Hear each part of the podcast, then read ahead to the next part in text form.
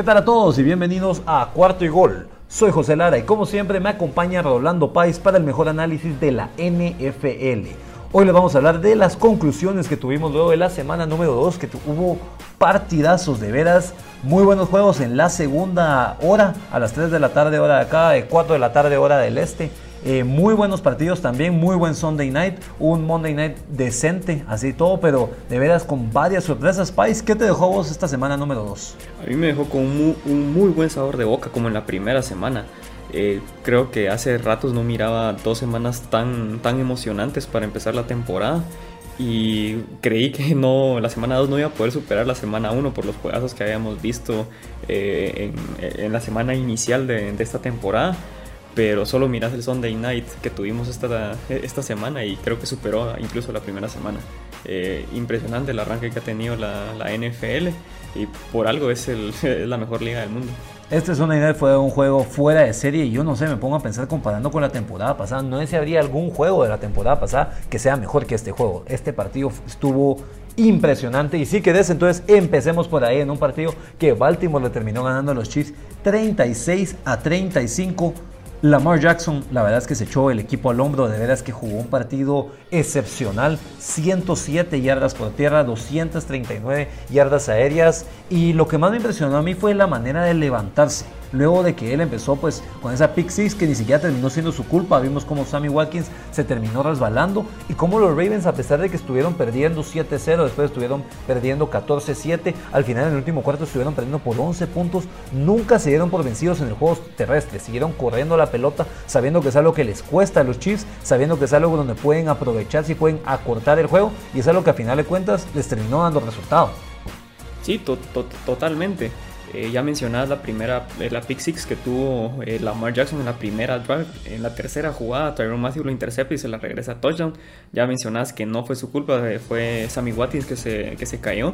Pero sabemos de que cuando Lamar Jackson hace un error, toda la prensa le cae encima de que tiene que mejorar en pases.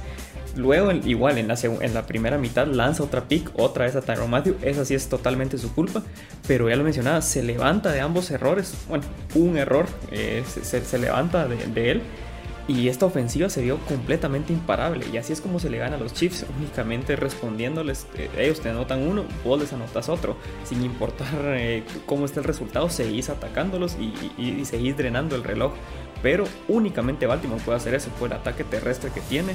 Yo sé que ha tenido tres eh, running backs lesionados, pero con Lamar y con ese esquema, cualquier, cualquier otro corredor puede correr para muchas yardas en, en el esquema ofensivo de Jim Harbaugh me pareció impresionante como lo imparable que fue la ofensiva de Baltimore.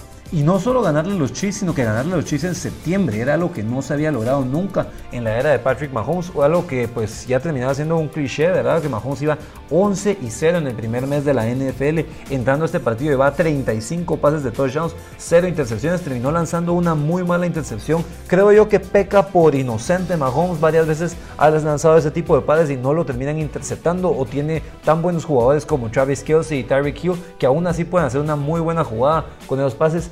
Hay un dato que me llamó bastante la atención de este partido y que creo yo que es bastante mérito para John Harbaugh, eh, Dean Peace y esa defensa, que es que los Chiefs solo convirtieron 16% de sus oportunidades en tercer down. Entonces creo yo que eso es clave para este equipo, ir sacándolo rápido en esas pocas oportunidades que tenés, sacar a los Chiefs del campo. Tuvieron solo la pelota por 24 minutos, que era lo que vos y yo habíamos hablado antes de la grabación, que era algo clave para ganarle a los a los Chiefs, mantener la posesión del balón, mantenerlos fuera del campo, acortar el juego, algo que hizo muy bien Cleveland en el primer juego de la semana, en el primer tiempo de la semana 1, ya que en, el primer tiempo los Chiefs tuvieron la pelota solo tres veces, metieron 10 puntos, pero Cleveland hizo bastante buen trabajo en ese partido. Por supuesto, Kansas City logró remontar porque a Mahomes le das poco tiempo y es suficiente para él para que te pueda remontar un partido. Y si regresamos a la semana pasada, recordemos que donde se rompe el partido contra Cleveland es, en aquel pase de 75 yardas a Tariq Hill. Y eso es totalmente lo que quiso evitar Baltimore.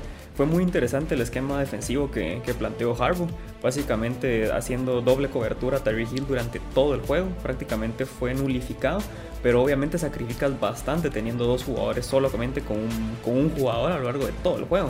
Entonces ahí es donde se vio que Travis Kelsey tuvo un partidazo.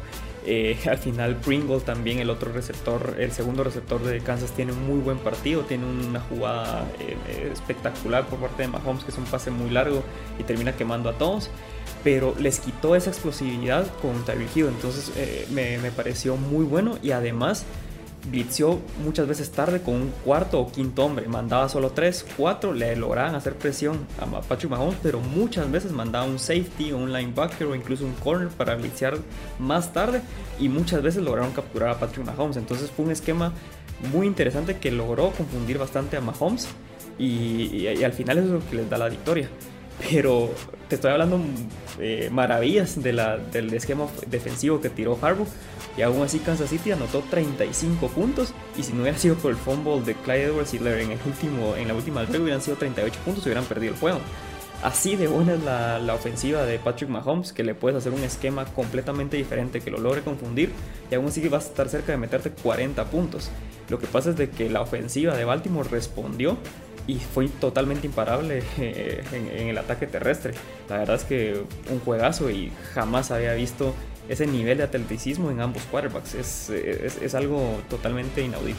Y vos lo decías eh, antes de que empezáramos a grabar cómo estos dos quarterbacks son quarterbacks únicos. Los dos hacen cosas que ninguno puede hacer. Mahomes con su brazo, con su habilidad de moverse en el póker. Y sí, es bastante rápido, pero no tan rápido como Lamar Jackson. Que Lamar Jackson, está viendo un dato que me llamaba demasiado la atención. Es el tercer jugador con más yardas corridas en lo que va de la temporada. Lleva 193 yardas en dos juegos. Definitivamente va a llegar, lo más seguro, al menos que se lesione o algo, puede llegar a otras mil yardas esta temporada. Ningún quarterback había llegado a mil yardas corridas en dos temporadas. Y él, Lamar Jackson lo va a hacer por su tercera temporada, muy probablemente. Y este juego es otra cosa que solo aseguró y se metió unos dólares extra en ese contrato que le van a terminar ofreciendo los Ravens. Creo que Lamar está muy feliz con los Ravens que confiaron en él, que han armado una ofensiva ante sus fuerzas y también pues los Ravens obviamente están muy felices con Lamar Jackson que no solo le dio el primer premio de MVP a la ciudad de, de Baltimore, por lo menos desde que son los Ravens, sino que también, o sea, los ha llevado a los playoffs. El año pasado logró que ganaran un partido de playoffs y han sido de los equipos, en mi opinión, ha sido el segundo equipo más constante en la americana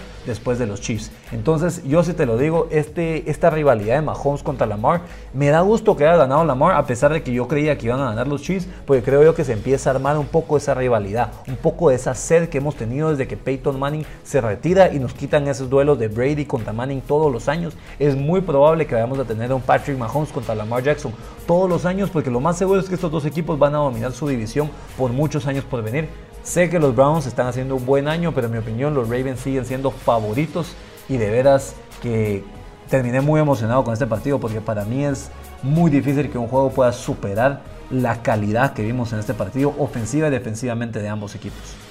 Quizás nos pusieron el duelo, este duelo, Lamar Jackson contra, contra Patrick Mahomes, muy temprano. ¿Recordás los partidos que miramos Brady contra Manning normalmente cuando Manning está en los Colts? Normalmente era la semana 8, 9 y era muy probable que los dos equipos llegaran invictos. Entonces era un equipo, los dos equipos llegaron. Y lo mismo hicieron el año pasado, porque el año pasado lo pusieron en la semana 3. Los dos equipos llegaron 2 y 0, pero sí, lo pusieron muy temprano. Son, y ahorita que estamos tan ansiosos de ver juegos y tenemos tanta hambre de juegos, realmente no necesitamos estos partidazos tan temprano. Entonces tal vez la NFL ahí tiene que corregir un poco y si nos pone estos duelos en la semana 10, semana 12, donde los equipos ya están con un, agarrar un ritmo totalmente, creo que podríamos ver incluso mejores juegos. Pero sí, impresionante este juego, este duelo de, quarterbacks por mucho, es el, es, el, más vistoso ahorita en la liga y esperemos que, que, lo veamos, como vos decís, a lo largo de todos los años, porque sería espectacular para la liga. Otro que podría llegar a ser considerado un clásico, porque estamos de acuerdo, Lamar Jackson es un increíble quarterback, vos y yo lo hemos discutido de quién preferiríamos tener, si a Lamar Jackson o a Josh Allen, los dos son completamente diferentes. Creo yo que es curioso porque todos hubieran dicho Lamar Jackson hace dos temporadas cuando fue el segundo jugador en la historia en ganar el premio unánime de MVP. Y casi todos hubieran dicho que Josh Allen el año pasado, porque Josh Allen quedó segundo en la votación de MVP, llevó a los Bills al AFC Championship. Algo que sí te digo es que Josh Allen ha tenido bastante más ayuda que Lamar Jackson. Miras a Lamar Jackson y siempre termina liderando a su equipo en yardas corridas. Obviamente también lo lideran en yardas pasadas, pero es eso que se complementa. Él, él solito es la ofensiva. Si vos le quitas a los Ravens a Lamar Jackson, los vimos el año pasado cómo se vieron con RG3 de quarterback cuando tuvo COVID y no pudo jugar en contra de los Steelers. Y de veras que bajó bastante de calidad este equipo. Josh Allen por lo menos tiene a Stephon Diggs, que es un jugadorazo y de veras que hay bastante mérito en él. Pero yo quería enfocarme un poco antes de que cambiemos de partido en esa última, en esa penúltima drive de los, de los Ravens. Los Ravens, como hemos hablado, tratan de que Mahomes no tenga mucho la pelota en ese último cuarto, principalmente. Entonces los Ravens tienen una drive donde tienen 14 jugadas y le quitan 8 minutos al reloj de juego. 8 minutos. Los Chiefs terminaron teniendo la pelota un total de 4 minutos en ese último cuarto. 4 de 15. Y esa es lo que termina haciendo la diferencia. ¿Por qué? Porque la defensa de los Chiefs estaban agotados. Después de tratar de parar a los Ravens por 8 minutos, recuperan la pelota después de 4 jugadas y la fumble costosa de Clyde Edwards Hiller y tienen la pelota de los Ravens. Y cuando era cuarta y uno, yo dije, se la tienen que jugar. Se la tienen que jugar, se la tienen que jugar. Y ahí es donde entra el mérito de John Harbaugh. ¿Por qué? Porque John Harbaugh tiene las agallas de decir, vamos a jugárnosla, vamos a jugárnosla. Le pregunta a Lamar Jackson, ¿te la quieres jugar? Lamar Jackson obviamente le dijo que sí. Y la defensa de los Chiefs estaba muy agotada, que no podía parar a Lamar Jackson. Y logran hacer eso. Como te digo, creo que da la decisión inteligente porque ¿en quién confías más que pueden hacer un error? ¿En Patrick Mahomes y en esa ofensiva tan potente de los Chiefs? ¿O en esta defensiva que les cuesta bastante parar el juego terrestre? Y solamente estando un punto arriba, eh, no, no, le puedes devolver el, balón a Patrick Mahomes. Sabemos de que puede tener solamente 30 segundos y aún así un pase largo a Tyreek Hill te puede quemar y romper todo el esquema defensivo que tenías. Eh, aunque no lo hubiera logrado, era la decisión correcta. Obviamente ahorita que, que, sí logra convertir la cuarta oportunidad, todos alabamos a John Harbaugh. Pero aunque no lo hubiera hecho, era la decisión correcta. Eso no, no hay que olvidarlo. Y, sí, se, nota las agallas que tiene este coach y pinta para ser muy peligroso a lo largo de la temporada. Algunas de las estadísticas que nos dejaron este partido, Mahomes en 9 de sus 11 derrotas que ha tenido en la eh, carrera profesional en la NFL, 9 de esas derrotas han sido contra equipos que meten 30 puntos o más. Travis Kelsey empató a Tony González como la mayor cantidad de juegos con 100 yardas o más recibidas para un jugador de los Chiefs. Lo hizo eh, ya ha sido en 26 ocasiones. Lamar Jackson superó el récord de Michael Vick de más juegos con 100 o más yardas pasadas y 100 o más yardas corridas. Ya son 8 veces que Lamar Jackson logra ese partido. Y bueno, la otra que quería decir es que Lamar Jackson en solo 48 juegos ya logró llegar a 3.000 yardas por tierra, siendo el quarterback que más rápido logra esa estadística. Hablando de quarterbacks que corren bastante bien y que corren para muchos touchdowns, tuvimos un partidazo entre los Titans y los Seahawks. Curiosamente, vos y yo lo estábamos hablando, estuvimos hablando durante el partido y como decíamos que que pues Seattle parecía que ya estaba muy encaminado a la derrota. Seattle toma una ventaja bastante amplia al inicio y pues con Russell Wilson obviamente es bastante más complicado que pueda revertir esto. Le llegó a llevar hasta 15 puntos a los Titans, 24 a 9 eh, en el medio tiempo. Pero pues bastante mérito de Derrick Henry que regresó a su mejor versión luego que se vio bastante mal en la semana número 1 en contra de los Cardinals. Y pues los Titans se logran encaminar y logran conseguir su primera victoria de la temporada y empezar 1 y 1. Sí, me recuerdo que te estaba escribiendo, cuando estábamos, estaba terminando el tercer cuarto, decía, bueno, mira, ya los Titans perdieron, probablemente no vamos a hablar de este juego en el podcast porque ya se veía una victoria muy clara por parte de Seattle. Y ya decías, como vos, eh, eh, terminando el tercer cuarto, eh,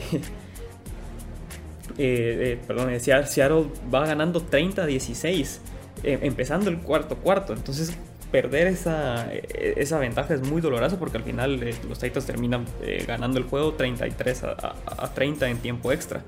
Eh, es, un partido de dos historias totalmente diferentes. El primer cuarto muy parejo, terminan empates, solo field goals. Los siguientes dos cuartos, Russell Wilson se vio como la, semana pasada contra Indianapolis, quemando a, toda, la, a toda la secundaria de, de los Titans, especialmente con Lockett se vio el, aquel Russell Wilson que empezó la temporada pasada como el claro candidato a ganar el MVP, pero a la, mitad del, cuarto cuarto se rompe toda la, toda la defensiva, el muy buen esquema defensivo que había tirado Pete Carroll para detener a Ryan Tannehill y para detener a Derrick Henry.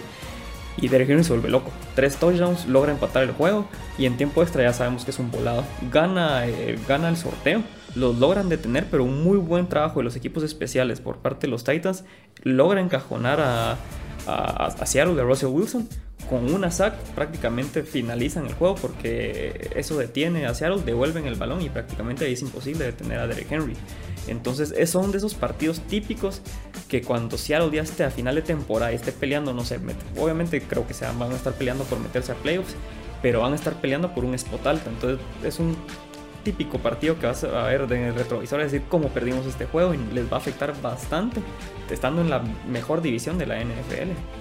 Algo injusto porque parecía que Seattle había dominado completamente el partido, pero Derrick Henry logra, logra eso en los segundos tiempos de los juegos y lo hemos visto en muchas ocasiones, logra correr para 182 yardas en este juego con 35 acarreos, sí, pero logra también 3 touchdowns, entonces de veras creo que es evidente que Henry es el mejor corredor de la NFL y es el único caso que yo me acuerdo recientemente donde un corredor es más importante que el quarterback.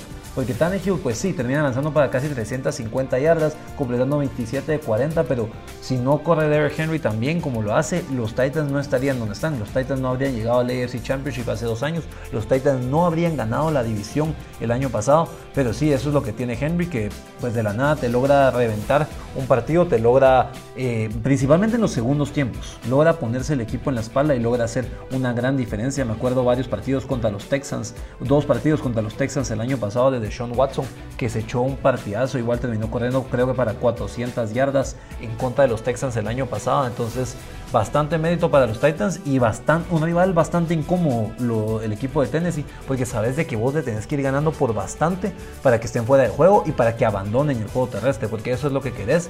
Y creo yo que la mejor manera para vencerlos es presionar bastante adelante, no dejar que, que te venza Derrick Henry y como dice Bill Belichick, escoge tu veneno, escoge tu veneno y que si te van a matar, que te mate Tannehill pasando y que no sea Derrick Henry el que te mate corriendo. Si nos vamos al lado de Seattle, ya lo decías vos, Russell Wilson, que por tiene, parece esa montaña rusa. Hay veces que lo miras y decís, este tiene potencial para ser top 5 quarterback de la historia. Y de la nada lo miras y pasa en algunos cuartos donde no mete touchdowns. Lo vimos por, por eso es que en tantos años él empieza como un gran candidato para MVP. Y tanta gente, porque no solo el año pasado, el año antepasado, cuando estaba con Lamar Jackson, estaban compitiendo Lamar Jackson y Russell Wilson. Y después, siempre que empieza bien la temporada, después vamos al típico cliché. Russell Wilson no tiene ningún voto en su carrera para MVP. ¿Y por qué es eso? Porque es muy inconstante. Y lo vimos a través de este partido y como Seattle solo mete 6 puntos en todo el segundo tiempo y en overtime. Sí, y, eh, podemos ahí eh, hacer también la comparación del esquema defensivo que se cae totalmente eh, por parte de Pete Carroll. empezaron muy bien, ya lo mencionabas que en el primer tiempo tenían, en la primera mitad tenían el partido completamente dominado eh, y, eso lo podemos extender incluso al tercer cuarto. Ya lo que vos decías, cuando meten mucha gente en la caja y detienen a Derek Henry, obligaban a, Ryan Tannehill a lanzar donde venían los errores. También hay que mencionar de que eh, al final a Tennessee le quitan un touchdown que para mí era válido por parte de Julio Jones, una gran polémica. Eh, quizás con eso el partido incluso hubiera sido, hubiera terminado antes Tennessee, pero en realidad la defensa había jugado muy bien, habían blitzeado, de, de Seattle menciono yo, eh, habían blitzeado muy bien con Jamal Adams de safety. Ya sabemos de que prácticamente juega de linebacker o de defensive end cuando el equipo contrario su, su mayor fortaleza es, la corrida. Eh, pero al final se, total, se desploman totalmente y ahí es donde empiezan a entrar los errores mentales. Seattle, la defensa de Seattle permitió o regaló más de 100 yardas solamente en penalidades y una penalidad eh, totalmente clara, creo que fue de Jamal Adams en el tiempo extra, no fue en las drive donde, terminan eh, ganando con el gol de campo. Pero esas 15 yardas que le regala por haberle pegado tarde a Ryan Tannehill, al final ayudan para que el punter de los, de los Titans en overtime encajone a Russell Wilson. Y eso los obliga a empezar a lanzar un poco más viene esa sack y al final les dan el balón muy cerca a Tennessee y al final Derrick Henry termina eh, matando el juego. Y por eso mismo es que es complicado también. Totalmente la defensiva. Por, eso mismo es que es complicado también porque es lo mismo, ya la defensa ya estaba cansada. Los Titans tuvieron la pelota por 42 minutos, se ha tuvo solo por 22 y eso es lo que hace una gran diferencia. Y como vos decís, sí, los Seahawks tuvieron no solo más de 100 yardas por, por flag, sino que también tuvieron 10 diferentes penalidades. Y sí, esa que decís vos de, de llamada, sí, yo me acuerdo que la vi, fue... Y en el momento que la vi yo no creí que hubiera sido flag, pero sí se mira cómo le pega casco con casco a Ryan Tannehill y se termina marcando esa flag que pues termina costándoles prácticamente el juego a y que por eso es que son el único equipo en esa división que tiene una derrota de momento. Como dato curioso, si vos mirás, los tres jugadores que más yardas recibidas tienen en la, en la NFL de momento son Divo Samuel de los 49ers, Tyler Lockett de los Seahawks y Cooper Cup de los Rams y todos están en la misma división. Derek Henry, líder en yardas corridas de lo que va de la temporada, eh, ha corrido para está corriendo para dos, ha corrido para 240, 120 por partido, entonces si siguiera este ritmo llegaría otra vez a las 2000 yardas y ahora tiene un juego más para poder continuar con eso. Un equipo del este que ganó en el oeste, nos vamos a ir a otro estadio que también otro equipo del este terminó ganando en el oeste y son los Cowboys que visitaban a los Chargers a pesar de que el estadio está lleno de fanáticos de Dallas, pues lo mismo que es un equipo que tiene bastantes seguidores a través de todo Estados Unidos, por ahora les dicen America's Team. Y pues bueno, un equipo de los Chargers que definitivamente es el equipo que menos fanáticos tiene. Gran partido de Dak Prescott. Mejor partido todavía de la defensa de los Cowboys de limitar a los Chargers a solo 17 puntos. ¿Qué conclusiones lograste sacar de este partido?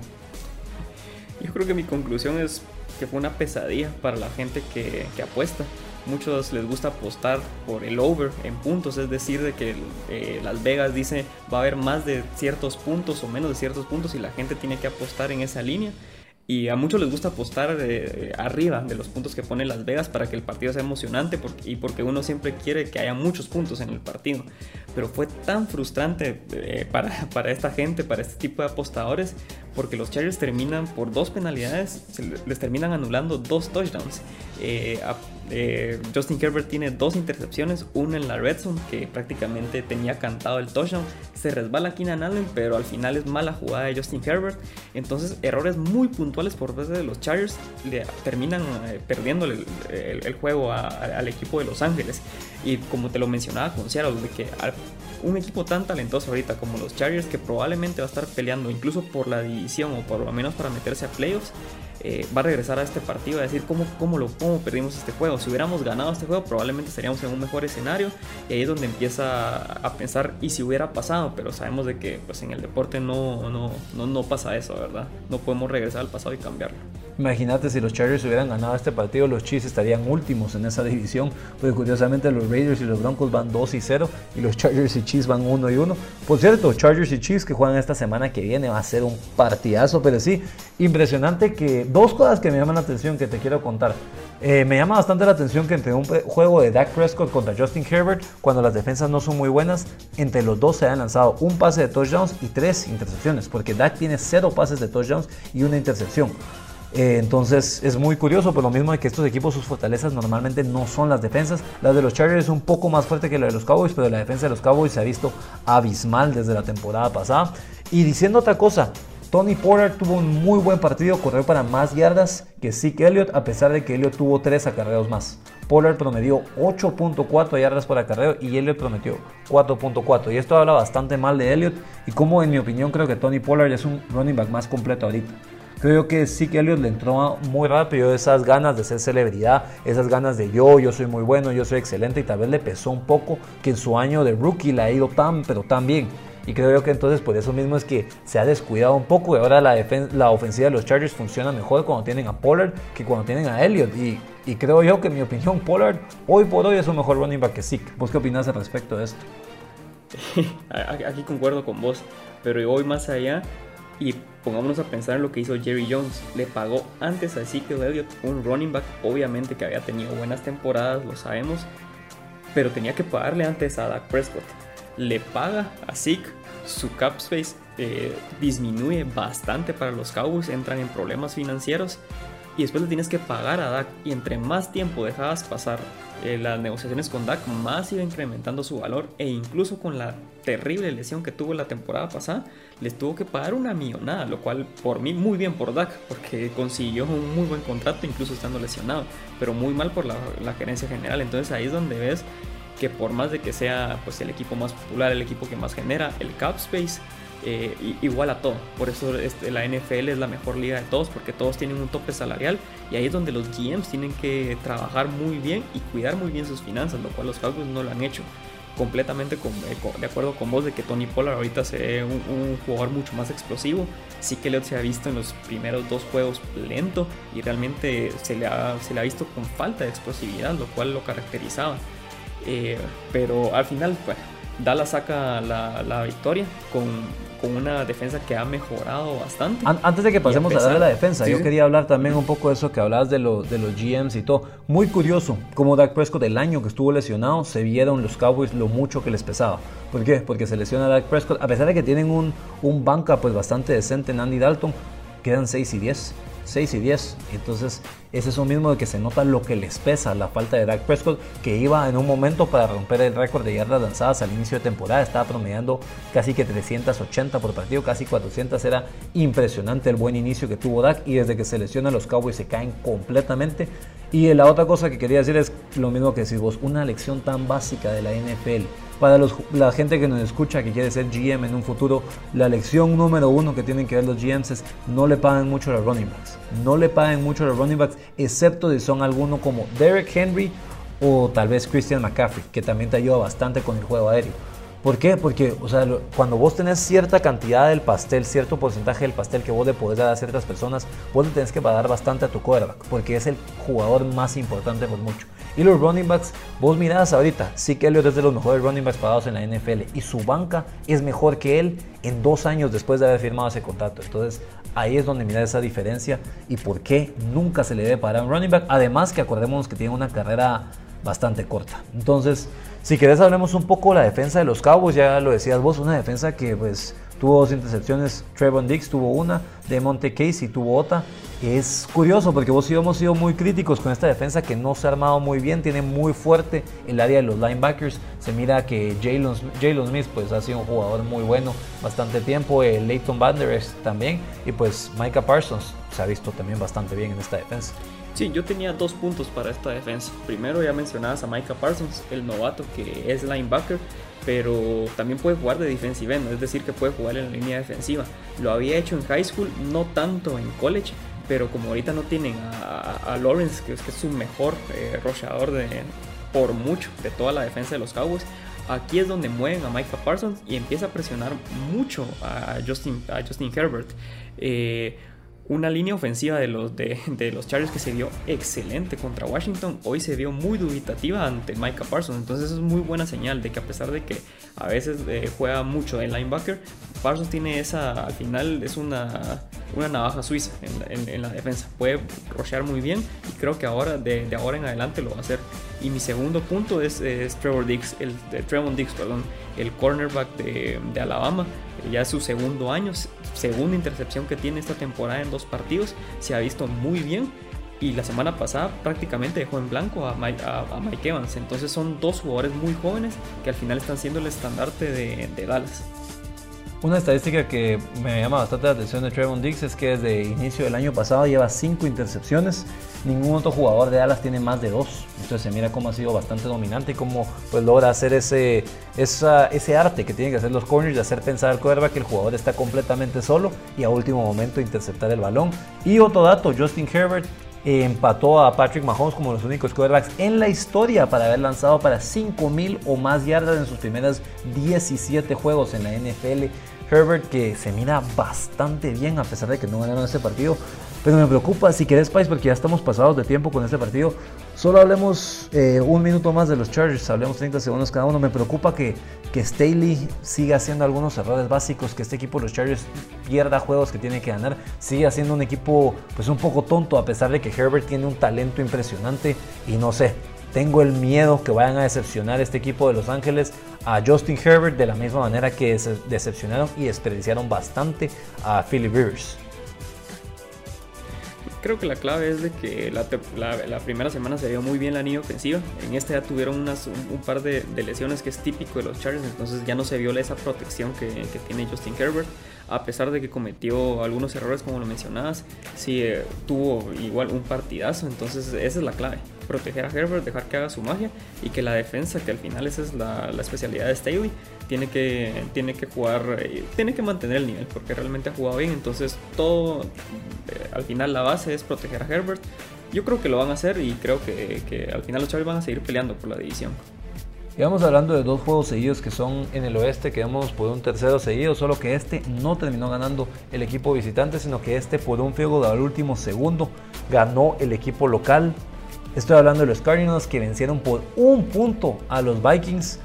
De veras, Pais, para mí este fue un partidazo. Kyler Murray sigue estando en un nivel impresionante. Está empate en la NFL con Brady con más touchdowns lanzados con 9 en las primeras dos semanas. Se ha visto, se ha visto bastante bien, lanzó para 400 yardas aéreas, de verdad, sí, también lanzó dos intercepciones, pero lo que me gusta de Murray es que es de esos jugadores que en serio pueden confiar, puedes confiar demasiado en él, puede lanzar un pase demasiado largo, así tiene un muy buen brazo, puede correr, es en mi opinión el segundo quarterback más rápido de la NFL después de Lamar Jackson. Y sí, es un jugador completamente único que le da una dimensión completamente diferente a los Cardinals que no habían tenido. Y que cada vez que veo jugar a Kyler Murray pienso en Josh Rosen. Pienso en Josh Rosen y cómo había gente que decía, tenés que continuar con Rosen, le lo drafteaste en la primera ronda del año pasado. Pero Murray es un talento generacional, es un talento que no se mira muy seguido.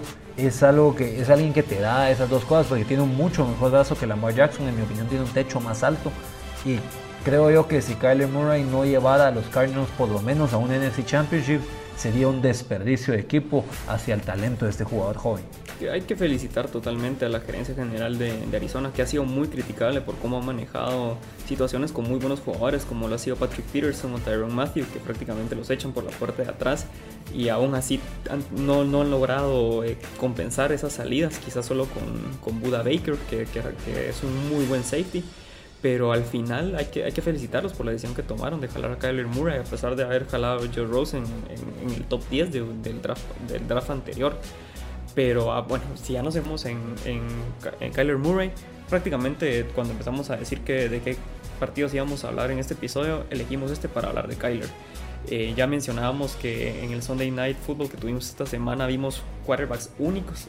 Vimos a un Lamar Jackson corriendo más rápido que algunos corners y algunos safeties, incluso de Kansas City.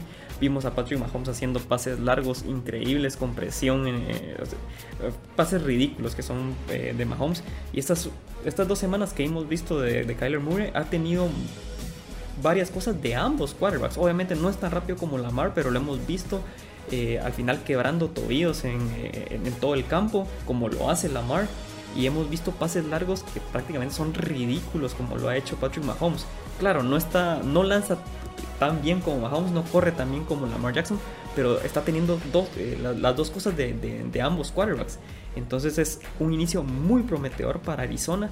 Obviamente tienen que mejorar mucho en la defensiva, especialmente en la secundaria, donde solamente Buda Baker es una estrella. El resto de, secundarios que tiene Arizona dan mucho que, desear. Dejan mucho que desear, perdón. Pero el inicio de Kyler Murray ha sido totalmente espectacular. Que a pesar de sus dos picks, se repone. Y al final es por la razón por la que ahorita Arizona va invicto.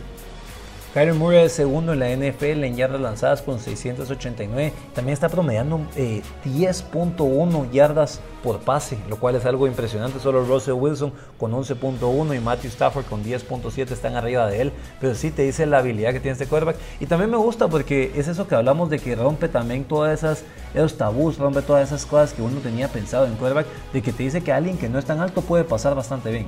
Que alguien que pues jugó bastante béisbol, que no tuvo casi que ninguna ninguna práctica eh, de, para jugar fútbol americano hasta su último año en Oklahoma, se puede acoplar bastante bien a la NFL y de una manera muy rápido.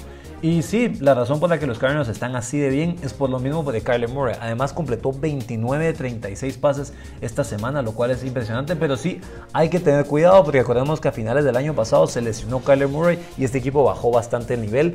Creo yo que también tampoco nos tenemos que ir tan arriba con los Cardinals porque también es un equipo que tiende a moverse mucho, irse muy bien por unos, por unos partidos, después bajar bastante, lo vimos el año pasado, cómo le terminan ganando a Buffalo. Buffalo se fue 13 y 3, una de esas derrotas fue por la Hale Murray, el pase del Hale Murray de, de Kyler Murray de Andrew Hopkins en la última jugada del partido. Y pues después de ese partido creo que perdieron tres partidos consecutivos. Entonces tiene que tener mucho cuidado. A mí no me da mucha confianza Cliff Kingsbury, que definitivamente es un genio en la ofensiva. Vimos cómo tenía muy bien al Texas Tech de Patrick Mahomes en la NCAA.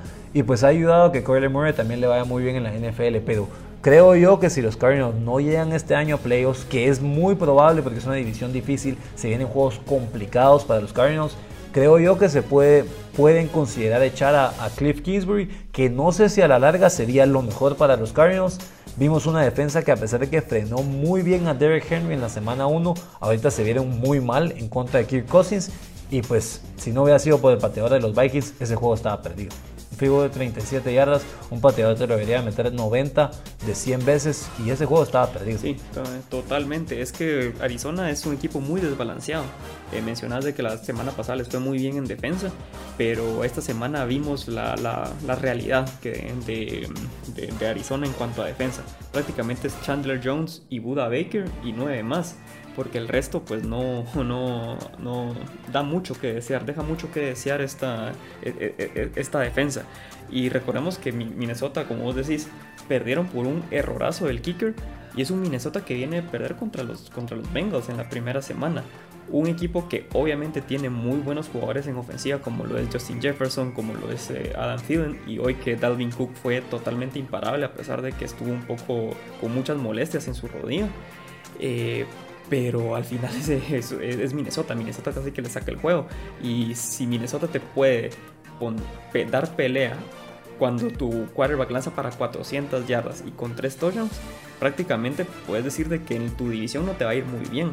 Porque en esa si, si la defensiva sigue jugando este nivel como lo vimos esta semana, eh, en esta semana, hay que pensar qué va a hacer Sean McVay, qué va a hacer Russell Wilson, qué va a hacer Kyle Shanahan con esa defensiva. Entonces están en una división tan difícil que a pesar de que Kyler Murray está jugando un nivel, obviamente solo son dos semanas, pero nos encanta decir de que hoy por hoy sería el MVP de la liga. Eh, a pesar de tener un jugadorazo, pues van a sufrir un poco en defensa más con la división tan difícil que tienen. Minnesota es un equipo muy salado, definitivamente es el equipo que más mala suerte ha tenido para iniciar la temporada porque Minnesota está a dos jugadas de ir en vez de 0-2, 2 y 0. Si Dalvin Cook no tiene esa fumble en contra de los Bengals, seguro ganan ese partido y si Joseph mete este field goal de 37 yardas, también gana este partido. Recordemos que Joseph también falló un punto extra y ese punto termina siendo la diferencia en que ganen los Cardinals 34 a 33 algunas de las estadísticas de, este partido es que Kyler Murray empató a Peyton Manning y a Aaron Rodgers como los únicos quarterbacks desde 1950 que tienen 400 yardas lanzadas, 3 pases de touchdowns y un touchdown corrido eh, varias veces, hacerlo dos veces en su, en su carrera. Y la otra estadística es que el equipo local en estos últimos juegos de Arizona contra los contra los Vikings. El equipo local ha ganado los últimos 8 partidos entre ellos. Entonces, sí, solo un dato curioso para terminar esto y definir cómo Arizona se termina yendo de ganador y cómo Minnesota termina siendo el perdedor de este partido. Hablando de la diferencia entre ganadores y perdedores, vamos a ir con nuestro primer segmento del año, donde Pais dice un ganador para él esta semana y yo digo un ganador mío. Pais, si quieres empezar vos con los honores, ¿cuál fue tu equipo ganador de esta semana? Pues para mí esta semana un, claro ganador, para mí son los, las Panteras de Carolina. Eh, prácticamente blanquearon, casi que blanquearon a, los Saints esta semana, ganaron el partido 26 a 7.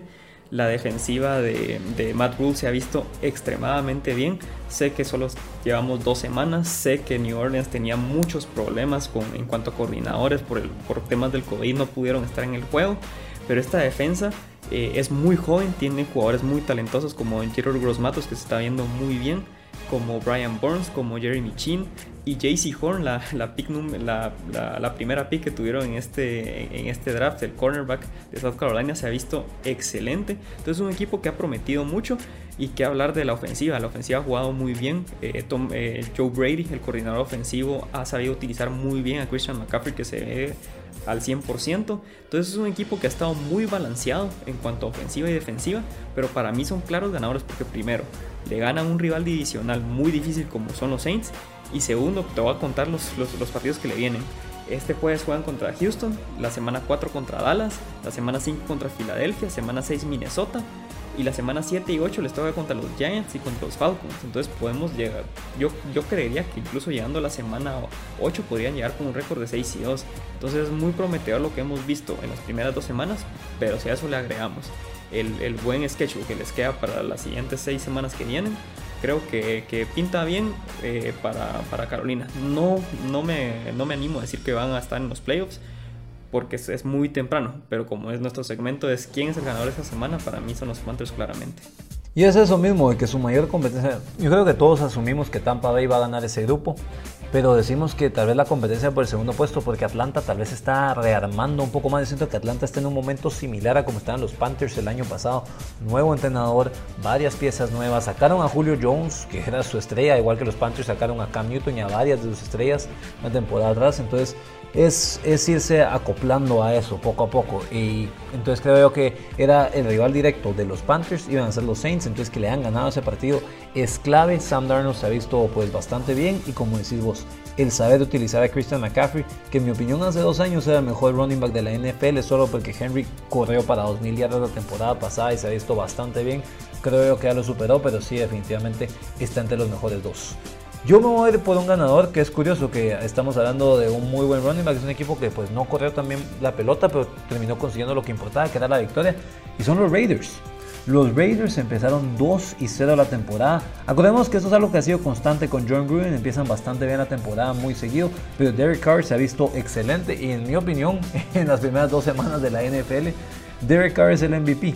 Suena muy extraño decirlo, pero está promediando más de 400 yardas aéreas por partido, un rating de 105, 4 touchdowns, una intercepción, pero lo clave es que ha sido clutch ha estado en momentos increíbles, como le ganaron a los Ravens ese pase de touchdown al final para ganar ese partidazo en Monday Night Football. Ahorita este juego contra los Steelers que hizo las cosas bastante bien, lanzando para 380 yardas, dos touchdowns y cero intercepciones. Entonces creo que por eso mismo es que los Raiders son los ganadores porque están empezando de una manera excelente, ganando a dos equipos que llegaron a los playoffs el año pasado. Los Ravens, que son un equipazo, y los Steelers, y ya le ganaron a dos equipos de la AFC North, que es una división, en mi opinión, la, segunda mejor división de la NFL después de la, de la NFC West. Es muy cierto de que John Gruden así ha empezado las temporadas y en todas las temporadas que, que ha estado ahorita con los Raiders nos ha terminado defraudando. Entonces cuando empezábamos a hablar de que a quién poníamos de ganador y perdedor esta semana, claramente tenían que ser los Raiders como ganadores. Pero lo que me ponía a pensar, bueno, pero hay, que darles tiempo, hay que ver, porque nos ha defraudado John Gruden, eh, hay, que darles tiempo. Pero ya, ya mencionadas, le ganaron los Ravens y a Pittsburgh en las primeras dos semanas, definitivamente se ganaron el puesto ahorita en, nuestro segmento de ganadores. Eh, son una visita durísima a Pittsburgh, que al final la terminan ganando con un pase largo de, de, Derek Carr a, Henry Rocks, que para mí esa es la mejor noticia de, de, este arranque de la temporada, que Henry Rocks, su primera selección de hace dos años, está viendo muy bien, un velocista total como wide receiver, entonces las piezas que han seleccionado poco a poco van encajando. Eh, creo que se ha tardado John Gruden, pero, eh, pero por lo menos ahorita en este inicio de temporada se ha visto bastante mejor, incluso a los buenos arranques que ha tenido los años pasados. Yo te lo digo, yo estoy igual que vos, que eso de, decir que, que seguro que van a pasar a los playoffs. Yo todavía no creo que los Raiders van a pasar a los playoffs. Creo que en su división son el tercer mejor equipo. Creo que los Chargers y los Chiefs son mejores. Entonces veremos qué es lo que pasa esta semana cuando enfrenten a los Dolphins. Hablando de los Dolphins, ellos son mi equipo perdedor de la semana. Un partido en su primer partido de locales con público desde hace dos años. Vienen y pierden contra Buffalo 35 a 0. Era un equipo que quería demostrar que poco a poco ha ido mejorando, ha ido cerrando la brecha entre los campeones de la división. Eh, como el año pasado Buffalo los deja eliminados de los playoffs metiéndoles más de 55 puntos en la última semana y como Miami quería cerrar esa brecha y no la terminan cerrando. ¿Por qué? Porque Buffalo les mete 35 puntos y ellos meten 0. Sí, yo sé que Tua se lesiona, pero la offensive line de los Dolphins se vio pésima. Jacoby Reset se vio pues decente, pero los receptores botaron muchos pases. Devante Parker soltó un pase de touchdown. Albert Wilson soltó otro. Jaquim Grant tuvo una fumble en la yarda 15. Y de veras que es un equipo que, que me preocupa bastante su línea ofensiva. No hay forma de que logren correr bien el balón. Y en dos semanas han metido 17 puntos. Yo sé, jugaron contra los Patriots y los Bills, que son rivales difíciles, pero no les toca más fácil ahora. Les toca contra los Raiders la semana que viene, les toca contra los Colts una semana después y después tienen que ir a visitar a los campeones de Tampa Bay. Entonces, un inicio muy difícil para Miami y no sé si se van a recuperar y, y hay altas posibilidades de que este equipo que ganó 10 juegos el año pasado empiece la temporada 1 y 4 una situación similar a la que tiene Indianapolis, que las peores noticias que ha tenido en este arranque de temporada, ambos equipos desde que la línea ofensiva no ha funcionado y que tu quarterback titular ahorita está lesionado y no se sabe si va a jugar en la semana 3. Esa es la peor eh, noticia para, para, Miami. Hago la comparación con Indianapolis porque ambos quarterbacks son propensos a lesiones. Lo vimos a, eh, a, Tua en Alabama, que, que, se lesionó el tobillo, se lesionó la cadera. Y Carson Wentz, pues ni hablar, que, es, que, que parece que es de cristal. Y si a eso le agregas de que no tiene una muy buena línea ofensiva Miami, pues sí, es, preocupante porque Jacoby va, si no juega Tua, va a recibir muchos golpes. Jacoby, que lo hemos visto jugar en Indianapolis, por eso hago mucho la conexión entre ambos equipos, pero lo vimos bien con una muy buena línea ofensiva. Entonces no pinta bien Jacoby atrás de una línea ofensiva mala. Eh, creo que Miami tiene todo para, para ganar. Eh, obviamente con un Tua totalmente al 100%, tiene muy buenos receptores, tiene muy buen Tyrant, tiene muy buena defensa yo sé que recibir 35 puntos es, difícil verlo, pero realmente tiene mucho talento. Pero si la línea ofensiva no está y tu quarterback que está un poco propenso a lesiones, ahí es donde te puede arruinar la temporada. Me, a mí me gusta mucho lo que hace Brian Flores, me gusta Miami, pero sí, claramente esta semana, eh, sí, los, los categorizaría como perdedores. ¿Quién sería tu perdedor entonces? yo me quedo en la AFC East. Me bueno, primero no sabía si poner a Jacksonville o, Atlanta. Ambos equipos ahorita en Twitter sacaron comunicados diciendo de que no, que no se van a rendir, que los aficionados los tienen, los tienen que seguir apoyando. Cuando es la semana 2 apenas se vio muy mal como equipos que prácticamente ya tiraron la toalla. Eh, me pareció como claros perdedores, pero me quedo con el AFC East porque... Un comentario bastante mediocre. Sí, totalmente, totalmente. Entonces yo los quería poner y quería hablar de los dos. Pero si, si miras a Zach Wilson lanzando cuatro intercepciones y miras a Sam Darnold que va ganando sus primeros dos juegos, y si a eso le agregamos a, cómo es los medios en Nueva York, se están comiendo totalmente a los Jets. Yo sé que pues al final Zach Wilson se va a equivocar por el estilo que tiene. Eh, es un jugador que va a cometer muchos errores y tiene que ir aprendiéndolos. Tiene que empezar a aprender a corregirlos. Pero cuatro intercepciones es muy doloroso, especialmente cuando el partido no era tan disparejo como se ve en el, marcador. Esas cuatro intercepciones prácticamente te matan el juego. Y, lo que te digo, si a eso le añadís los medios de Nueva York, eh, es una situación muy delicada. Yo sé que es apenas de semana 2, pero es que así sobre reaccionan los medios de Nueva York. Son muy duros y se están hartando ahorita los Jets. Entonces, claramente somos perdedores. A mí, Zach Wilson me parece un jugador muy talentoso que va a mejorar pero cuatro intercepciones son cuatro intercepciones. Ahí, ahí quedan y, van a quedar el registro de que Bill Belichick destruyó totalmente a esa ofensiva. Y sabes que es lo que me llama más la atención, o sea, los Jets tuvieron más yardas que los Patriots. Los Jets tuvieron 336 yardas, los Patriots tuvieron 260. Es algo que la verdad no había revisado hasta este momento, pero, pero sí, me llama bastante la atención un equipo de los Jets que que no, no reacciona, no hay forma de jugar bien. Jugaron, dice uno, bueno, contra Carolina se echaron un partido decente, pero los touchdowns fueron en garbage time, no estaban jugando bien no, no logran acoplarse a las cosas. Yo tenía, yo te lo contaba antes de que empezamos a hablar, que tengo un buen amigo en la maestría en Estados Unidos, que él era de San Francisco y él me decía desde antes que a él no le agradaba Robert Sala como defensive coordinator y que cuando se fue a los Jets él estaba muy contento de que se vaya de los 49ers. Entonces vamos a ver cómo le va, vamos a ver qué hacen los Jets que han hecho muchas malas decisiones y que ya son 11 partidos consecutivos que terminan perdiendo contra los Patriots. Entonces, hasta aquí este programa de la semana número 2. Pais, ¿algo que vas a agregar? Pues nada, esperemos de que la semana 3 sea igual de buena que la semana 1, igual de buena que la semana 2. Y si seguimos con ese ritmo, pinta para hacer temporada histórica y eso la verdad me, me emociona bastante temporada histórica. ¿Por qué? Porque vamos a tener 18 semanas en vez de 17. Entonces, por una semana, un fin de semana más al año que yo pueda ver NFL, estoy muy contento. Muchas gracias a todos por escucharnos, gracias por quedarse hasta el final. Acuérdense si les gustó, acuérdense de suscribirse y si no les gustó, les agradecemos por escuchar todo este tiempo. Eh, gracias por estar aquí y nos vemos en el siguiente.